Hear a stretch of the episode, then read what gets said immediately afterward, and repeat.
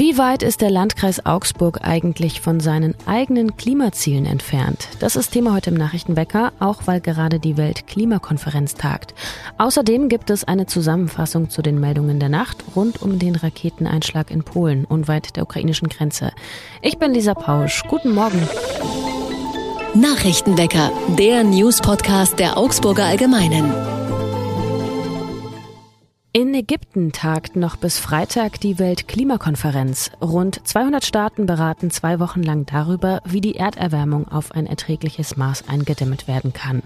Da geht es natürlich um ganz grundsätzliche, länderübergreifende politische Entscheidungen, aber im Endeffekt wird der Beitrag zum Kampf gegen den Klimawandel auch in jeder Kommune, jeder Gemeinde und ja, selbst jedem Vereinsheim mitentschieden. Wie weit ist zum Beispiel der Landkreis Augsburg von seinen eigenen Klimazielen entfernt? Das hat der Redaktionsleiter der Augsburger Hamburger Allgemein Christoph Frei sich gefragt und dazu recherchiert. Schon vor fast zehn Jahren im Jahr 2013 wurde das Klimaschutzkonzept für den Landkreis Augsburg, die Stadt Augsburg und den Landkreis Eichach-Friedberg beschlossen. Bis 2023 sollen insgesamt 55 Prozent der CO2-Emissionen gegenüber 2009 eingespart werden. Seitdem wurde eine Energiekarawane eingeführt und Energiesprechstunden ausgebaut. Erst vor kurzem wurde ein Solarkataster vorgestellt. Der Teil ist der sogenannten Solaroffensive. Den BewohnerInnen im Landkreis soll damit in den kommenden Jahren der Umstieg vom Auto aufs Rad oder auf Bus und Bahn schmackhaft gemacht werden. Bis 2045 sollen die Menschen hier sogar komplett klimaneutral unterwegs sein. Aber gibt es heute nach zehn Jahren schon messbare Erfolge? Es geht so. In den vergangenen Jahren ist die Einwohnerzahl im Augsburger Landkreis gewachsen und die Zahl der Autos sogar noch mehr.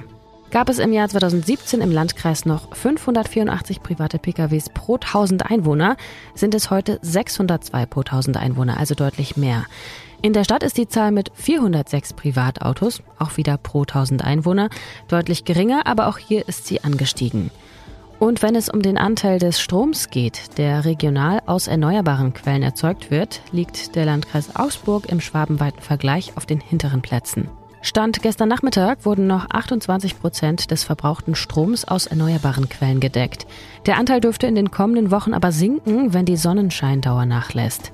Die Energie aus erneuerbaren Quellen müsse sich in den kommenden Jahren mindestens verdreifachen, heißt es beim Landesverband für erneuerbare Energien in Bayern.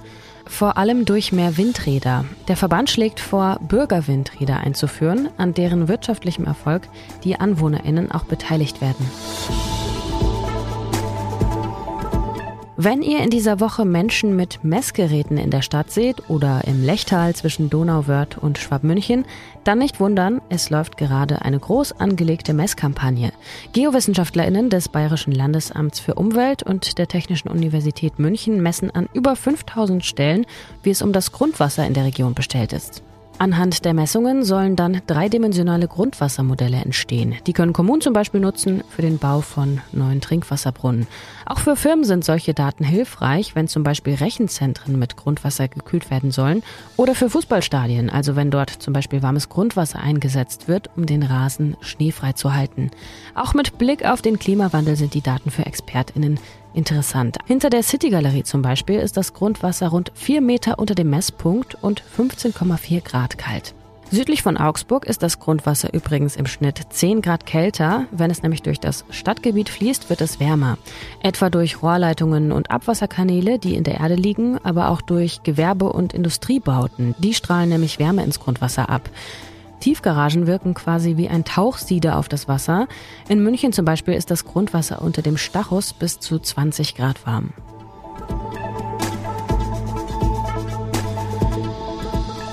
Wir schauen auf das Wetter in Augsburg. Der Tag startet mit dichten Wolken und gelegentlich etwas Regen. Am Nachmittag kommt dann die Sonne durch und die Temperaturen steigen auf bis zu 12 Grad. Auch am vergangenen Wochenende gab es wieder Proteste angesichts steigender Energiepreise unter dem Schlagwort heißer Herbst. Und man muss sagen, da tut sich immer wieder ein ganzer Mix aus verschiedenen Protestslogans und auch politischen Hintergründen zusammen. Mein Kollege Jonathan Lindenmeier hat die Proteste begleitet. Hi Joni. Hallo Lisa. Wie hast du die Proteste am Wochenende erlebt? Es ist jetzt nicht das erste Mal, dass angesichts der steigenden Energiepreise protestiert wird. Also ich war am Samstag in Augsburg und habe mir die Demo da angeschaut. Im ersten Moment dachte ich mir schon, relativ viele Leute, laut Polizei waren es dann 380, was jetzt im Vergleich zu den Hochzeiten der Corona-Pandemie gar nicht mal so viel ist. Also ich hätte tatsächlich auch mit mehr gerechnet, wobei man halt sagen muss, dass diejenigen, die da auf die Straße gehen, schon sehr laut sind. Also es wahnsinnig viel Tröten, wahnsinnig viel Singen, wahnsinnig viel Klatschen. Ähm, das kriegt man dann schon mit in der Stadt. In deinem Text habe ich gelesen, es geht nicht nur um die Energiepreise bei den Protesten, sondern eben auch um Inflation oder die Russland-Sanktionen. Was für Slogans, was für Forderungen hast du denn da so wahrgenommen? Also dieser Themenmix auf dieser Demo war schon sehr breit. Also wie du gesagt hast, einerseits Energiepreise, da wird äh, gegen die asoziale Politik gewettert, dann aber eben auch Russland, das fällt der alte Slogan, ähm, Frieden schaffen ohne Waffen. Ähm, dann ist aber auch weiterhin irgendwie Corona schon auch ein Thema, das man hin und wieder sieht.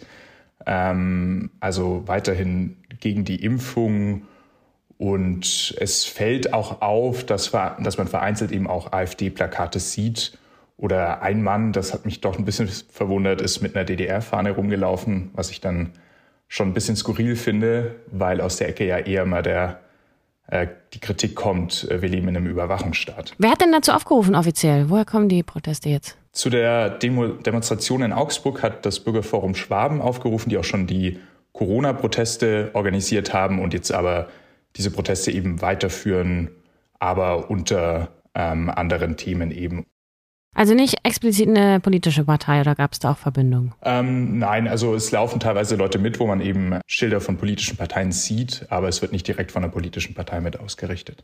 Äh, spannend, wenn du sagst, die haben vorher auch die Corona-Proteste organisiert. So haben die jetzt einfach quasi andere Themen gefunden? In welche Richtung geht das da? Du hast doch auch in die Telegram-Gruppen geschaut, in denen sich diese Gruppen organisieren, ne? Genau, also ich lese auf Telegram immer fleißig mit, was da geschrieben wird und man merkt schon sehr stark, dass sie sich von diesen Themen von diesen reinen Corona-Themen abwenden. Also es ploppt immer mal wieder auf. Momentan fordern sie vor allem, dass diejenigen, die für die Corona-Politik verantwortlich sind, zur Rechenschaft gezogen werden, eben vor allem Karl Lauterbach, die Bundesregierung, ähm, aber zum Beispiel auch Polizistinnen und Polizisten. Da fordern sie zum Beispiel dazu auf, sich die Namen von Polizisten zu notieren, um sie dann später vor Gericht zu stellen, was äh, ich sehr skurril fand. Dann aber merkt man eben schon, dass äh, an vielen Stellen sie sich von diesen Corona-Themen entfernen. Zum Beispiel geht es dann viel um den Klimawandel. Also sie lehnt die Klimabewegung sehr stark ab. Manchmal sieht man auch so, ich nenne es mal Oldschool-Verschwörungstheorien, sowas wie Chemtrails, ähm, liest man schon auch häufig.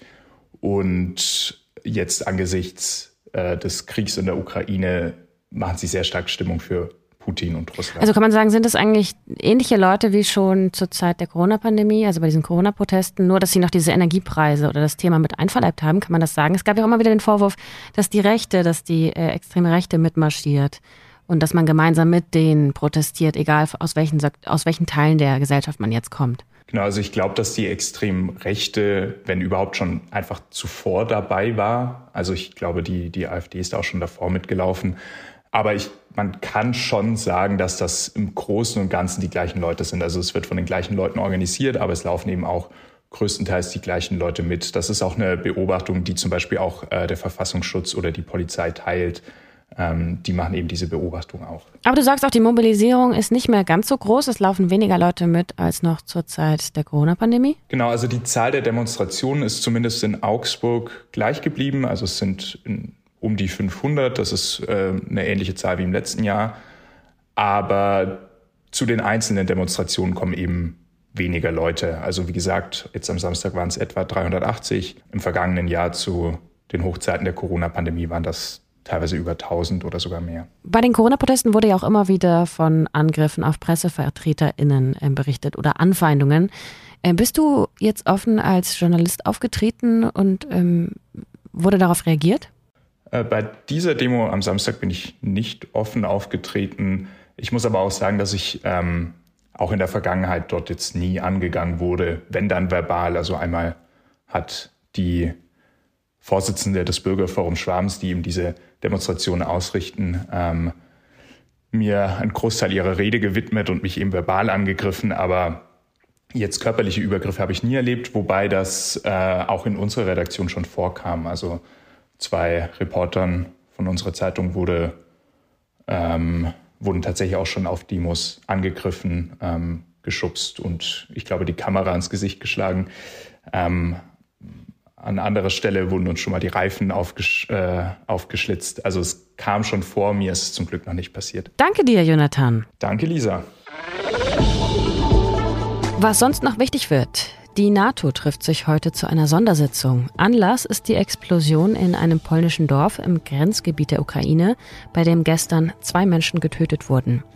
Das polnische Außenministerium hat am Abend bestätigt, dass die Rakete aus russischer Fertigung kommt. Nicht nur Russland, auch die Ukraine verwenden Raketen sowjetischer Konstruktion. Dem polnischen Präsidenten Andrzej Duda zufolge gebe es aber noch keine gesicherten Erkenntnisse zu der Frage, wer für den Raketeneinschlag verantwortlich ist. Sollte es tatsächlich Russland sein, dann wäre das der erste Einschlag einer russischen Waffe in einem NATO-Mitgliedsland seit Beginn des russischen Angriffskriegs in der Ukraine. Russland bezeichnet die Angaben aus Polen als bewusste Provokation. Man habe keine Ziele im ukrainisch-polnischen Grenzgebiet beschossen. Polen hat nun die Überwachung seines Luftraums weiter verstärkt. Gleichzeitig hat Ministerpräsident Mateusz Morawiecki am frühen Morgen nach einer Krisensitzung zur Ruhe aufgerufen. Man müsse Zurückhaltung und Umsicht walten lassen. Laut Präsident Duda werde Polens Botschafter bei der NATO voraussichtlich den Antrag stellen, die Verfahren nach Artikel 4 des NATO-Vertrags einzuleiten. Der Artikel sieht Beratungen der NATO-Staaten vor, wenn einer von ihnen die Unversehrtheit seines Gebiets, die politische Unabhängigkeit oder die eigene Sicherheit bedroht sieht. Bundeskanzler Olaf Scholz hat Polen die Unterstützung Deutschlands versprochen. Ab heute gelten in Bayern neue Corona-Regeln. Ich habe die gestern ja auch schon mal in der Folge zusammengefasst. Hier aber noch mal kurz. Eine Isolationspflicht gibt es für positiv Infizierte nicht mehr, aber weiterhin ein paar Vorschriften. Wer infiziert ist, muss ab einem Alter von sechs Jahren für fünf Tage mindestens eine medizinische Maske tragen. Im Freien nur dann, wenn der Mindestabstand von eineinhalb Metern nicht eingehalten wird. Die eigene Wohnung oder leere Innenräume sind aber von der Regelung ausgenommen. Außerdem darf, wer positiv getestet ist, nicht in medizinische und pflegerische Einrichtungen oder große Gemeinschaftsunterkünfte besuchen, wie zum Beispiel Unterkünfte für Asylbewerberinnen oder für wohnungslose Menschen, aber auch Gefängnisse. In Krankenhäusern und bei Rettungsdiensten sind Beschäftigte und Ehrenamtliche von dieser Vorschrift ausgenommen, wenn sie dort keinen Kontakt zu vulnerablen Gruppen haben. Für Schülerinnen gilt, wer krank ist, bleibt zu Hause.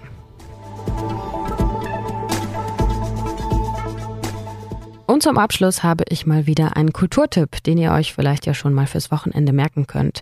Und zwar eine internationale, intergenerationale Performance. Auf Grenzsuche heißt die und ist von einer italienischen Künstlerin, Gianna Formicone. Die ist nach einem Erasmus-Semester in Augsburg hängen geblieben und inszeniert heute am Ensemble Theater. Am kommenden Wochenende ist die Premiere in der Stadt Metzg. Es geht um Fragen wie, was sind Grenzen überhaupt? Wann sind Grenzen gut? Wann schlecht? Wo setzen Menschen Grenzen? Das Besondere, Gianna Formicone arbeitet mit verschiedenen Menschen zusammen, etwa mit einer Graffiti-Gruppe, Teenagern oder einem Frauenchor oder mit Darstellerinnen aus der Ukraine und Rumänien. Freitag, Samstag und Sonntag findet die Performance jeweils um halb sieben, halb acht und halb neun Uhr abends statt. Karten könnt ihr per Mail reservieren. Die Infos dazu findet ihr wie immer in den Show Notes.